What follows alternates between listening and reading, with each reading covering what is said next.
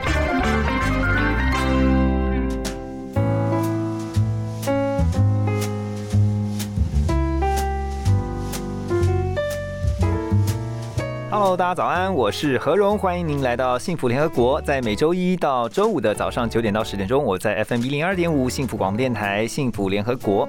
今天要来带着大家一起追求身心灵的健康啊！我们邀请到的是声音修缮师，因为这个身心灵的声啊是声音的声。在我们线上连线的是专业的魏世芬老师哈，人称小芬老师。小芬老师好。你好，何荣大哥好，各位听众朋友大家好。啊，小芬老师其实啊，这个算学历显赫啊，因为他是到美国西敏音乐院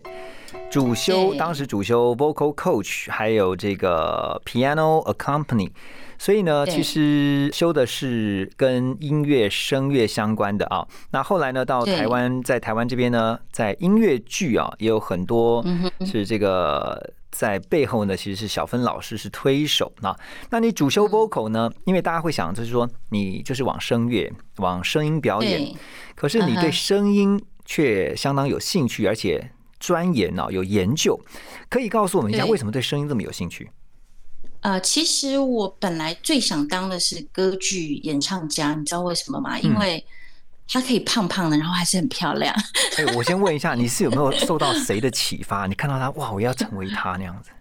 呃，应该是说我从小就很喜欢唱歌，去表达我的情绪，嗯开心啊，不开心，嗯然后都跟唱歌有关，所以妈妈就觉得说，啊，那不然你去念音乐系的时候，那音乐系里面的歌唱教学其实是比较歌剧的，对，所以我就开始这个启程。那我这个人就是很热情啊，我想学什么我就会很认真。嗯但是我遇到一个很大的困难，在大三、大四的时候，我失去我的声音，就是我的嗯声带会一直不停的发炎。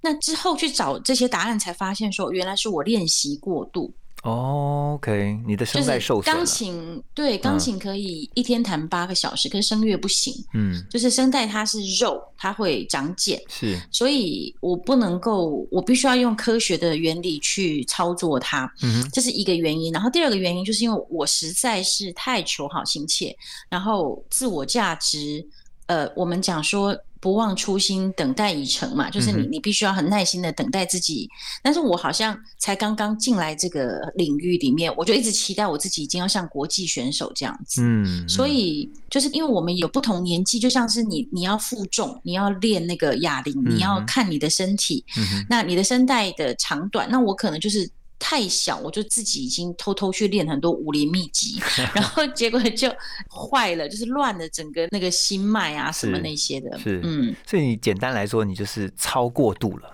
你太超了，对不对？然后呢，这对个就对对就伤到了自己。还好，我觉得哈，因为我觉得人体真的很奇妙，就是说，当声带受损的时候，你你就休息，然后呢，它声带就自动会有一些修复，就自动修复，然后你慢慢的就会发现，哎。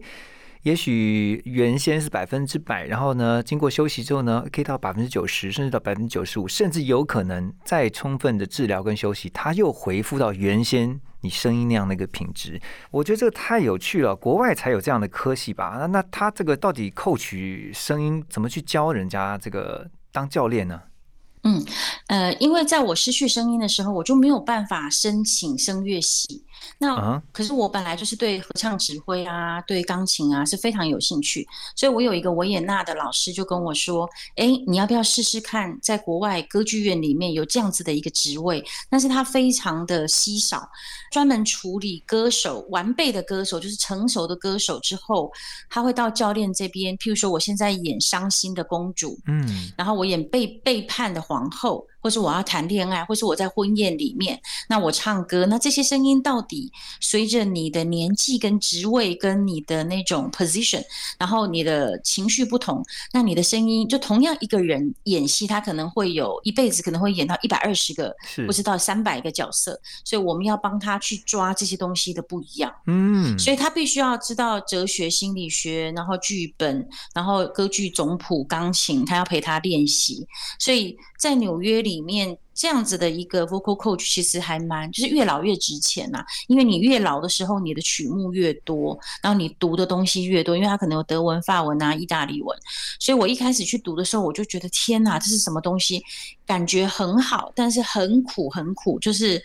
因为要学女高音，你只要练对。你只要练女高音的曲子，可是变成说这个职位它各种角色你通通都要学起来。然后比如说我听何荣大哥，我就觉得哎、他是王子的声音，他是温柔的王子，他属于哪一个歌剧里面他适合唱这些歌？这样，嗯，小芬老师，谢谢你，谢谢你让我有 王子般的尊贵。哎，不过我非常认同啊，刚刚小芬老师讲，因为我之前曾经参与过像果陀啊。还有像这个屏风表演班哦、就是说，特别是跟果陀合作的时候，他们有很多呃歌舞剧、音乐剧。我发现其实说歌舞剧其实比一般的舞台剧要更难一些，因为他必须有时候把台词变成他的歌词。但是那个唱嗯歌还真不是一件容易的事情，你要在歌唱当中表达出情绪，哇，这个不容易，这个要很多的练习。我刚刚听到你讲说，嗯你这个 vocal coach 其实他是要去调整，而且是帮助这些不管是唱歌剧的、参与歌舞剧的这些演员，他能够把这个角色诠释的更好，可以让他在表演的时候发挥的淋漓尽致哈。这个太难了，真的是。但是很好玩，很好玩。嗯譬如说女主角要哭嘛，那你不能够呃呃就很丑，这是哦，女二、女三。这个太浅了，对。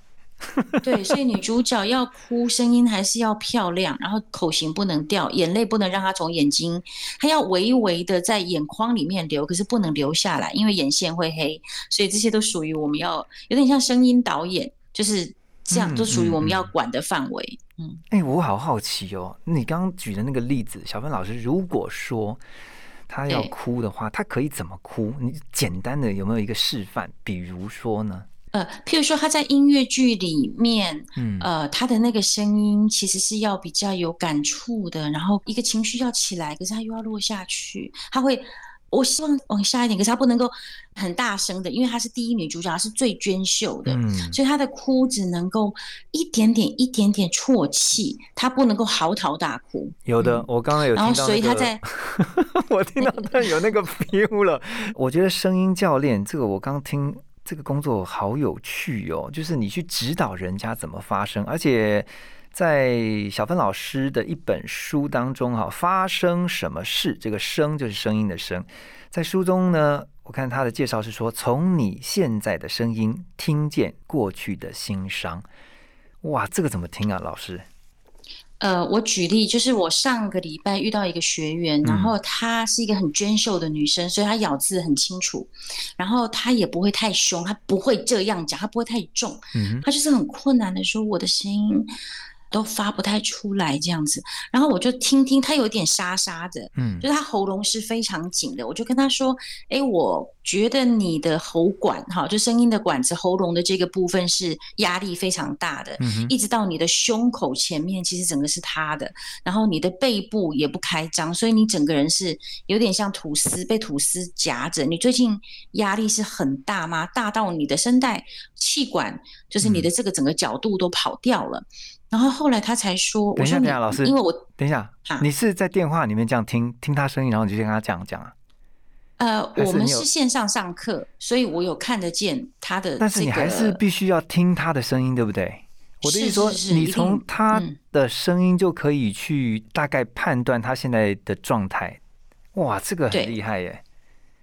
啊、然后嗯而且他的唇齿跟何荣大哥一样，就是咬得很清楚。嗯然后那个清楚不会让人家不舒服，所以表示这个女孩子她其实对自己要求很高，嗯但是她其实不会去 push 别人，因为真的会让人家不舒服的那种咬字是像太厚的。譬如说，我今天 来上何荣大哥的节目，就是很狠那一种，可是他不是哎，。这个我在政论节目有听到。嗯嗯，对对对，所以我就说他是不是呃自己 要求很高，然后很努力的配合公司，但是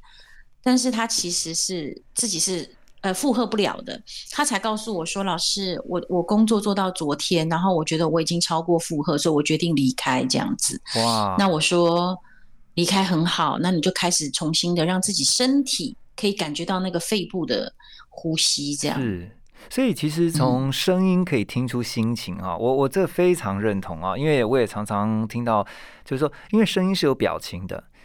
呃，随便举个例子，比如说你跟朋友聊天，你问他说：“哎，你好吗？”嗯，还好啊，你就知道他情绪不对了嘛。就算他说啊还好，但是就是我们的声音其实是多变的，所以其实我觉得小芬老师你的专业就在于说，你让你的学员其实可以透过他们的声音去表达他当下的情绪也好，或者是嗯从他的声音的一些练习。我举个例子来讲，我就要请教你了。像这个有些人他就说：“哦，我娃娃音怎么办呢？”老师，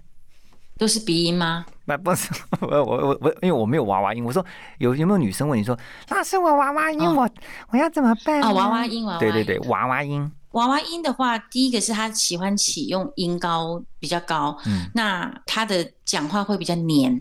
然后他的个性其实，因为他比较黏的意思，其实他不太愿意自己把每个字把它挺出来，然后勇敢的画出线条，所以他比较会有依赖的那种特性，在他的嗯。语言的舌头，可是，在日常的生活也是会有这种状态，是，所以。对对对，他就会赖在别人身上啊！我不要呢。然后还有就是说，他会觉得他的咬字不需要这么的精准，他可以用别的方法去达到他要的东西。对所以我可能我也会把他音高稍微拉到中频一点点，然后口腔打开一点点，嗯然后咬字唇齿就是不能让他一直往鼻音跑。嗯，好。顺着刚才那个问题啊，我想继续请教，因为很多人可能会问到小芬老师说：“那我的声音是天生的，那嗯比如说刚刚娃娃音的那个例子，他说我就是没办法改啊，怎么办呢？老师，哎、其实嗯我我我我刚刚怎么突然就 声音就变了？所以我说声音很好玩的。老师有嗯有人这样问你吗？比如说啊，不一定是娃娃音，就是他他声音本身，他觉得他是天生的那个声带，他的嗓音就是这样啊，怎么样去嗯帮助他们调整？呃，其实人的骨骼会是遗传的，遗传爸爸或是妈妈的，然后你的舌头、你的牙齿的构造，所以我们的确会有天天生的哦优势或者嗯是限制。嗯哼，对，然后但是呢，其实透过训练呢，你的就有些人讲话就是比较懒散嘛，嗯，然后嘴唇的这些肌肉，它可以是让它唤起，嗯然后或是舌头。那有些人的那个牙齿的这个齿缝哈、有一点点比较快要到后道，可是没有到后道，就是嗯下面的牙齿会比较往前。对，那可是你可以借由开口，就是让这个上下的咬合怎么去做调整。嗯，然后让你的滋呲丝，就是你得要更用力的对焦，所以我觉得天生的限制跟后天的训练是可以让你的声音往你想要的方向去走。声音其实是可以训练的，这个我也非常的认同啊。因为以前我在嗯新闻台的时候，其实常会遇到一些，比如说主播。那主播有时候，这个我们就会去建议某些女主播也好，男主播也好，怎么样在播报的时候是展现出比较沉稳，然后就你的声音可能不能太高亢，因为太高亢久了也我觉得也会让人觉得很有压力感。然后我也听说老师呢，其实呃，因为在声音教学这一块是比较专业的，所以特别还嗯曾经到鼎泰丰啊去帮他们的员工教学。那教什么呢？呃，鼎泰丰，我先举例哈，比如嗯说就是这个日本的很多百货公司，他们早上要开始之前，他们会有很多体操，是然后他们也会发声，他们就会呃早安，哦嗨哟，哦嗨，一直练到脸的前面的叠豆腔，就是让那个声音甜美。嗯我举例哦哈，啊啊啊，大家好，大嗯哼，家好，大家好，早安，早安。就是你，他们会一直把声音调整到那个位置。所以有一天，这个杨老板他就找我说，他觉得他们员工，他们前面有那个呃，怎么讲前最前线的人是一直看着前面的这些顾客是是讲哪一国的语言，他们身上那那服务员他们身上其实会有国旗，就是有韩国、有英文、哦有德国国旗，嗯所以他们会一直讲话，一直讲话，然后声音很容易累。所以杨老板就说他们有这种声带一直长茧的问题，跟嗯这个希望整个公司的服务不是只有这个吃。他的这个服务的声音的温暖，嗯。声音的柔美，声音的随时遇到各种状况的时候，他们要怎么回应？嗯。就是别人很硬的，很有很多导游嘛，哈，是。然后你听到很焦躁的声音的时候，你要很快的回应，可是你的声音不能跟着那个导游很重，嗯这样那个导游会觉得很被冒犯。他说、嗯啊，导游大哥，你要不要坐下来休息？你想吃什么？就是因为你要把声音画出线条去安抚他们。嗯这个很有效哎，因为我真的，我刚刚就突然想到那个，有时候常常去便利商店嘛，然后我觉得便利商店真的也是也要上一下老师的课，每次一进去，晚安光临，然后说啊，晚安光临，就 我觉得一点都没有被欢迎光临的感觉，就是很敷衍的，可能变成一个很制式的。哎，不过你在这个之前曾经也分享过哈，就是说跟外国人之间的那个交流，其实声音很重要。嗯这怎么样透过你的声音去表达你正确的态度呢？呃，我觉得我在台湾交朋友，就啊，我就会是分啊，怎么样啊，其实都很嗯轻松。但是到了国外的时候，我可能想要把咬字咬对，所以我的表情呈现了某一种震惊的感觉的时候，可是如果是在比较平常娱乐的场合的时候，大家就觉得你很怪，就觉得你是你是不是念书虫？然后他们会有一个对亚洲人的概念，就是对，对 Asian 就是很保守、很儒家思想。我还有被这个歌剧院的这个老师声乐家说，把我偷偷拉到旁边说：“你要抛弃你的儒家思想哈，不要说什么都是是是哈。”是啊，然后后来我就开始学嗯抖脚，你知道吗？就是学抖脚，然后学嚼口香糖，就是让人家觉得你是好像很容易进。后来我会发现说，其实亚洲人在正式的场合发出专业的声音没有问题，嗯但是其实很多时候会有 party，可是那个 party 也是属于学术的。比如我去维也纳的时候，我们会有正式的，可是第一天正式的那种注册啊、什么报道啊，可是到了那天晚上，可能所有选手会相会，嗯，就是他会有一个正式，那像你你会穿之夜之类的，对，你会它也是一个穿西装 banquet 嘛，一个一个宴会，对，对，可是你到了最后一天的时候是 farewell party，就是再见。嗯那你可能就穿的很随意的嘛，哈，或者是怎么样。嗯可是你不能够还是像第一天那样子哦，我是谁，我的兴趣是什么。那你到最后一天的时候，其实你要能够幽默，你要能够有轻松，对，对对对，但是我觉得这个是有点困难的，就是它有点像是说，你必须要去补习，补什么呢？补他们的文化，就是你去的那个时间，他们可能有什么节，中秋节嗯啊，嗯或者是我们七月中有一个中元节，嗯然后他们那时候有什么什么样子的节日，他们有什么样子的活动，就是你要准备一些，就是你同期的人，他可能小时候看过什么卡通影片、嗯嗯嗯电影，或是最近流行什么电影。对，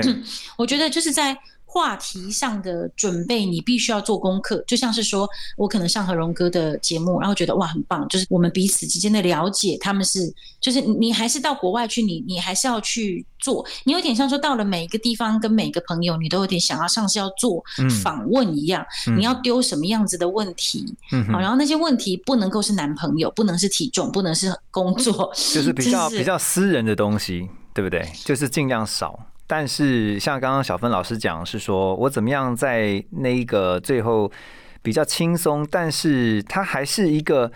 一个呃，就是你不需要太严肃，但是你不能太随便的一个场合。可是你可以找一些可以开启话匣子的话题，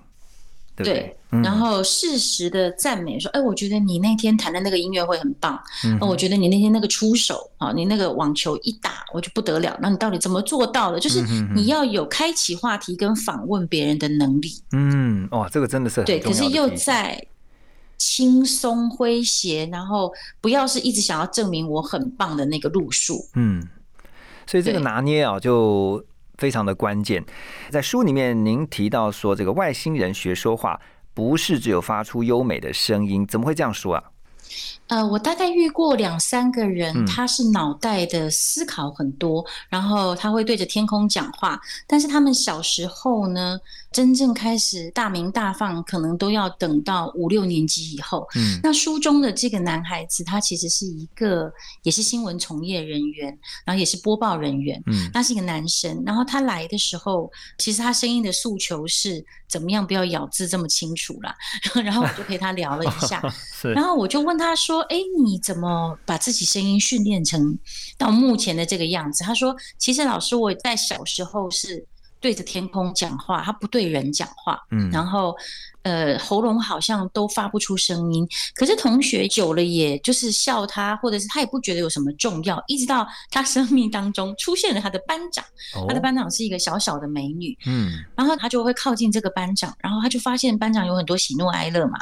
然后班长有一个秘密，就是他想要参加演讲比赛，嗯然后这个男生就觉得说，哎，他想要陪这个班长，所以他就开始慢慢的练字，嗯然后再跟这个班长找时间，两个人一起练，才开启了他想要。讲话的冲动，不然他以前会觉得他只有脑袋发出 b b 这样就可以，他不用跟这世界上有人有任何连接，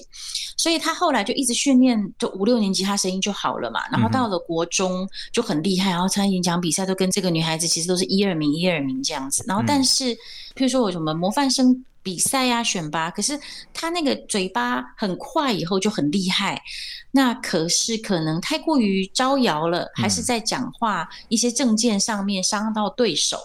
所以后来这个呃国中嘛，大家比较血气方刚，然后后来就有一群人在下课的时候，其实堵他，然后就是要修理他这样子。所以他跟我分享了说，老师，我从完全不会讲话到会讲话，然后到发现其实不是只有声音咬字很清楚，你还要用字恰当，你还要去感觉别人听到你这个话他的感觉是什么。嗯所以我就把它放在我书的最后，就是说。声音可以听出很多，但是你要聆听，你要看得见对面是谁，是是讲话比较短的，嗯比较理性的。因为像我讲话其实比较浪漫，嗯哼所以我就要学习讲话要简短。嗯那比如说我如果遇到比较理性的，我可能用字也是要就是短，不能够啊啊线条不能太多。嗯哼，所以就是我们其实遇到同样的族群的人讲话没有问题，是遇到跟我们思考不一样的、意见不同的，你还能沉住气，是是而不觉得自己是比较不好的。对，我觉得呃，这很像是打球，好，就是你打乒乓球也好，打网球也好，那球发过去之后，总要人家打过来，你要能够接，然后呢，你发出去的球，人家也要能够接才行。所以这个真的很像刚刚老师举的这个例子啊。那我觉得其实声音的这个领域实在是非常的奇妙，我常常也非常认同，就是说透过声音是可以展现出你的影响力。就是当一个人他的声音是沉稳，当一个人他的声音是有自信，他就能够用他的话语去影响别人。所以最后想请教一下老师，如果想要学这个声音方面呢、怎么样训练的话呢？怎么样这个找到老师的课呢？呃，我的粉丝页就是卫视分，里面嗯其实就是那个第一个文章就会有各个地方的邀请的演讲啊，嗯或者是声音工作坊这样子。嗯好，所以呢，对于这个声音方面有兴趣啊，而且希望能够精进自己的声音表达的听众朋友们呢，都可以啊直接找魏世芬啊，世界的世，然后芬芳的芬，小芬老师的粉丝专业就可以找到相关的讯息。好，今天非常谢谢小芬老师的分享，希望下次还有机会呢，能够邀请你来多分享跟声音相关的资讯。谢谢老师，谢谢。